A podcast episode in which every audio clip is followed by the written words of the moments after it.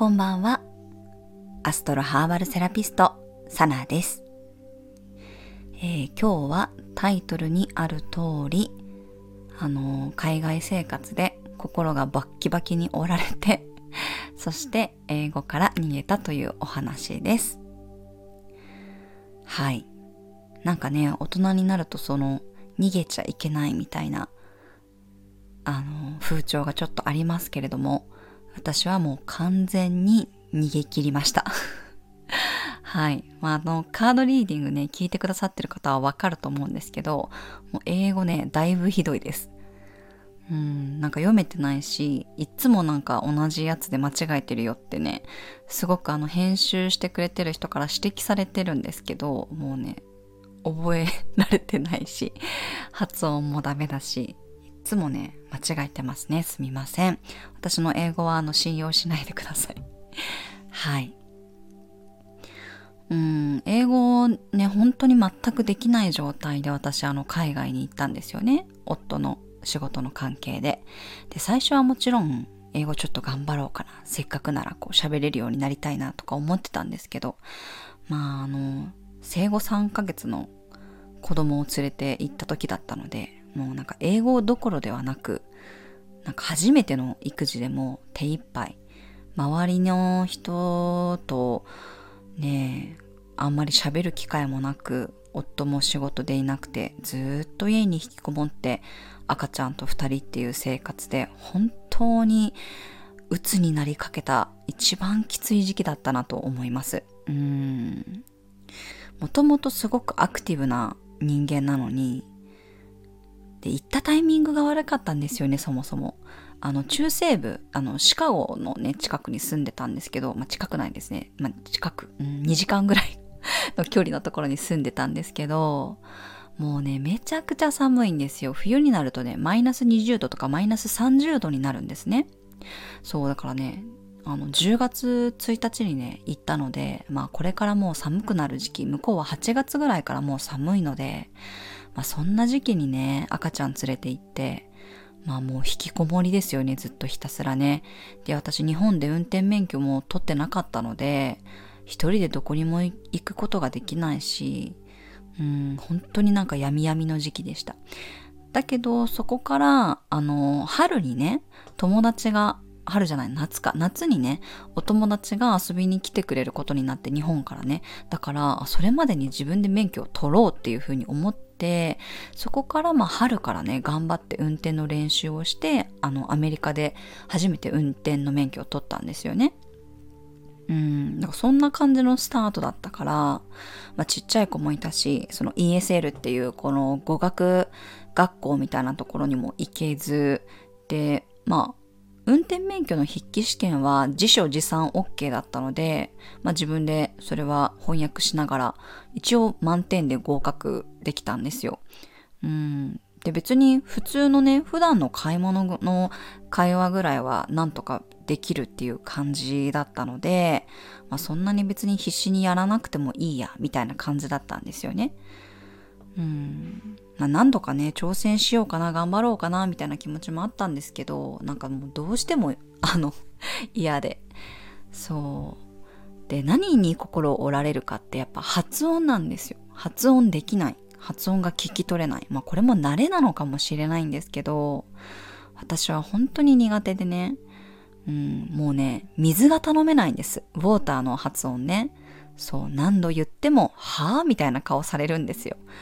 私、水も頼めない。水も買えないのかっていう、この 大人になってからの挫折感ね。うん。だからなんか向こうに行って本当に無力な自分になってね、日本に行った時は何でも自分でやってたのに、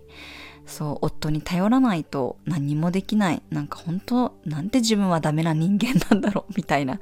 そんな感覚になってね、過ごしてましたね。もうまるで自分には価値がないっていう風にそう思い込んでしまっていた時期でした。辛かったですね、本当に。そう、なんかマックの店員がね、一回ね、めっちゃ切れながらね、あの、出てきた時とかもありましたね。あの、ドライブスルーに挑戦してね。うん。そんなレベルなんですよ、本当に。ね。そう、向こうの人ね、あからさまにね、なんかね、まあ、優しいんですよ。基本優しいんですけど、結構ね、あの、お役所関係の仕事してる人とか、なんか露骨に、はぁ、みたいな、なんか顔をしてくるから、本当に凹むんですよね。なんか英語を喋れるのが当たり前みたいなね、ところがあったから辛かったんですよね、すごく。で、それでもう英語嫌になっちゃって。で、まあちっちゃい子もいたしね、割とその日本人コミュニティみたいなのがあったから、まあ、あの幼児教室とかはね、通って、その、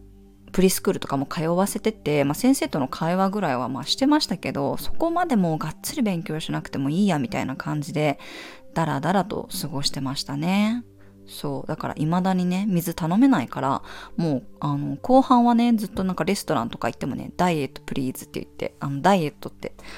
あの、コーラのね、コーラゼロみたいな、ダイエットコーラを頼んで、もうそれしか言わなかったです。もう水頼めないから そう。まあでも、なんか、あ、スタバで、あの、ドライブスルーに挑戦して、今日は、あの、フラペチーノ頼めたとかね、そういうほんとちっちゃいね、なんか感動を噛み締めて生きてた 海外生活でしたね。うん、でも免許を、車の免許を取ってからは、あの、私あの、ヴィンテージ食器を集めるのがすごく好きだったので、もう自分一人でね、平日ね、ちっちゃい赤ちゃん連れてね、どこにでも運転して行って、あの、そういうアンティークショップに行っては食器を探し、自分で頑張って値切って交渉して そういうことはやってましたね。だから自分の好きなことには力を注いでました。うん。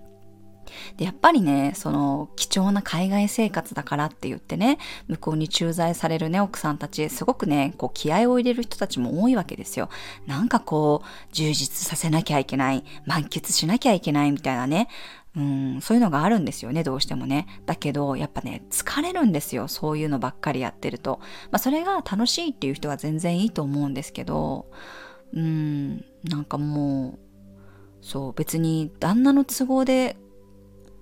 あの、海外に来てるのにね、なんでそんな頑張らなきゃいけないんだろうって、ある時、こう、ふと我に帰ってね、あ、頑張るのやめたってなりましたね。そこからはなんかすごく楽になって、もう自分の好きなことだけやって生きていこうみたいな感じになって、そっから本当に楽しかったですね。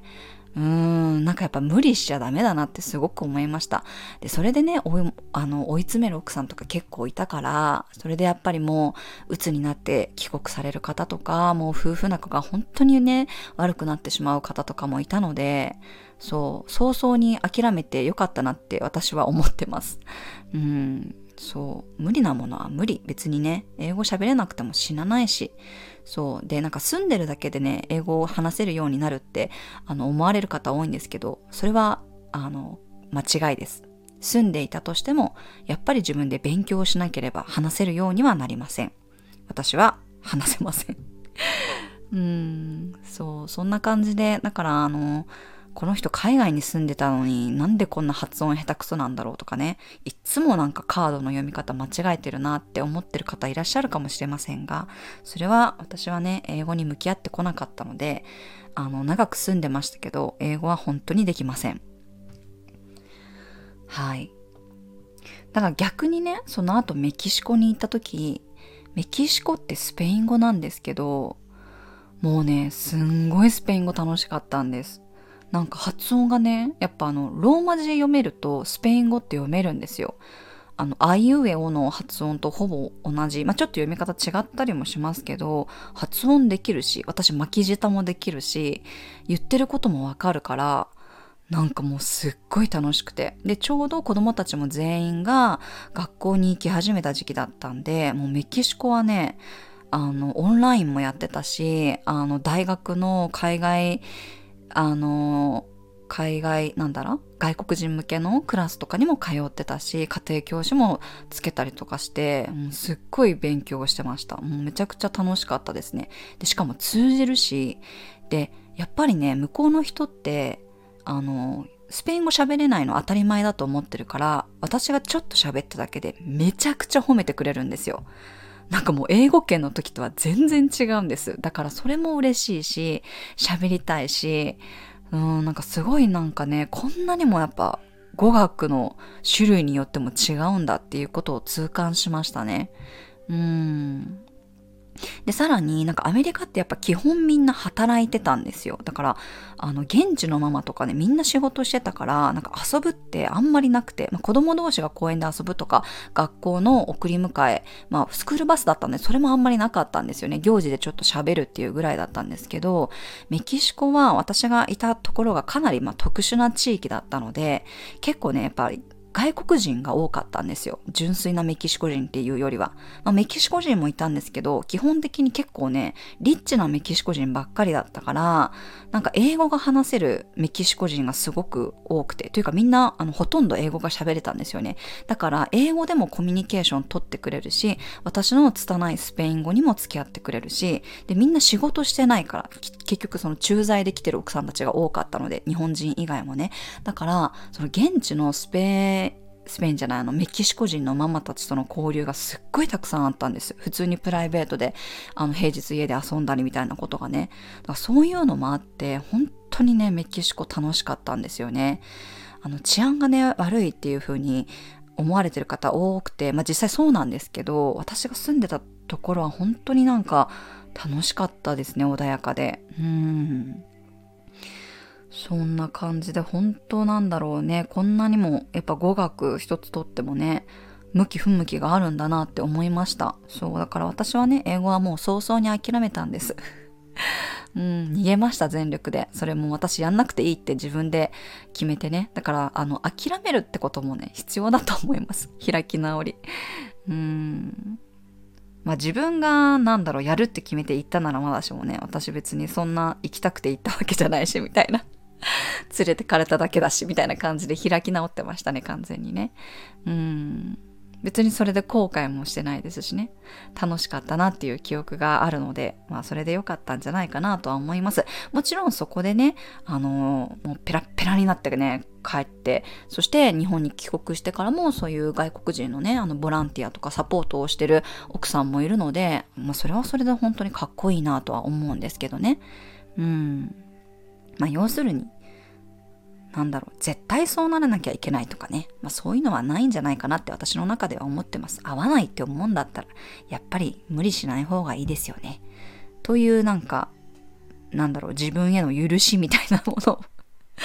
はい、自分に言い聞かせているような今日のあの内容でした。なので、またこの人スペル全然違う読み方してんなとか発音おかしいなって思っても目をつぶっていただけると嬉しいです。はい。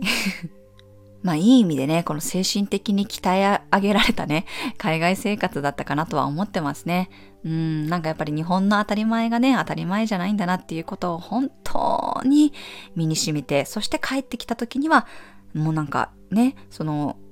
良さも悪さもやっぱりすごくよく理解できましたよね。日本のここが、ん、どうなんだろうって思うところももちろん分かったけど、逆になんてありがたいんだろうって思うことも本当にやっぱり多くて、でそれってやっぱりね、そういう環境を自分が体験しなければ分からなかったことだと思っています。はい。なのでやっぱりね、子供たちにもあの一回外の世界を見ていくっていうことはねすごく大事なんじゃないかなっていうふうに思ってるので、まあ、積極的にね自分のいる世界からこう飛び出すっていうことは、まあ、できるだけ応援していきたいかなっていうふうにも思っております。はい。まあ、ちょっと今日もね、あの、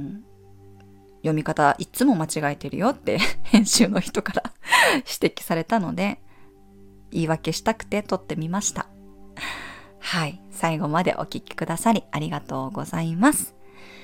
それでは皆様素敵な夜をお過ごしください。最後までご視聴いただきましてありがとうございました。それではおやすみなさい。また明日。